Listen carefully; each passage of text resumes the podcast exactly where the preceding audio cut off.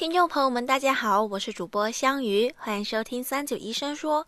这周听众健康管理罗老师问：一型糖尿病和二型糖尿病有什么区别呢？关于这个问题，我们咨询了广东省第二人民医院中医科刘浩主任。下面让我们来听听刘主任的解答。一型糖尿病一般我们讲的是指，比如说感染某些病毒啊继发的一些变态反应啊，比如我们讲的这种自身免疫反应。引起的，比如我的可以引起我的自身的胰岛素抗体的这种产生，那我就它就破坏我的这这自身胰岛这个自己产生的这个胰岛素，或者是我们讲的激发有这种这个胰岛这个贝塔细胞这种抗体啊，就它是破坏这个胰岛贝塔细胞，那贝塔细胞它就是分泌胰岛素的，激发了这些变态反应之后，那么引起的贝塔细胞一个快速大量的这个破坏。啊，而导致我们讲到血糖这种胰糖升高的这一部这种疾病，我们就称为是这个一型糖尿病。那么一型糖尿病在我们糖尿病人群里边占的比例啊不是特别高，大概在百分之十几左十五左右。那就是说，呃，这部分人群相对来说，以前我们讲的叫这个呃，在青少年里边发现的比较多啊，所以我们就叫。这个青青少年比较多见的啊，所以它的一个特点就是说以这种青少年多见，但是现在我们在临床中看到的也不是单纯只是青少年才有。第二就是以前我们也叫它叫胰岛素依赖型的这个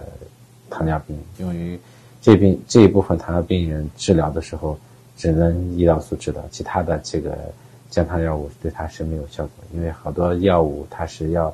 有贝塔细胞有功能。它才能够起效，那就它的这个特点就是我们讲到，相对来讲起病比较急啊，有很多人一来血糖就很高，对吧？第二就是大部分都有酮症啊，第三就是有我们讲的在实验室可以查到这些我们讲的胰岛素自身抗体啊，或者是胰岛细胞自身抗体啊会升高。第四个就是我们讲到形体相对来说比较偏瘦的啊，所以我们讲的对于糖尿病患者。这个人群来讲，一般我们去看，如果这个人偏瘦、血糖高，那一般他的胰岛贝塔细胞功能相对比较差。如果这个人血糖高是胖子，那相对来讲他的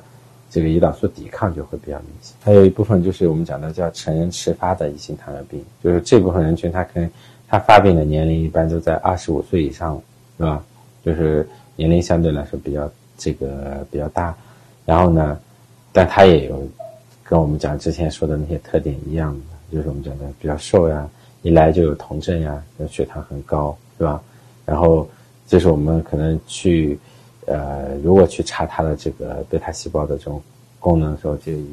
胰岛素释放就是很低频的，基本上没有分值了。呃，就目前没有一个哪一个就是用一个实验室检测就能够就说这个人是一型糖尿病还是二型糖尿病。我们讲的。只是说它符合一型糖尿病的这个呃症状呀，或者是这种这个依据越多，那么它诊断一型糖尿病的这种可能性就越大。就一型的最后的最根本的还是决定的就是它的胰岛贝塔细胞的功能怎么样。贝塔细胞功能如果基本上没有了，那就是一型啊，不管他年龄大还是年龄小，不管他病程长还是病程短。感谢刘主任的回答。如果大家还有什么想要了解的健康养生内容，欢迎在评论区留言。我们下期再见吧。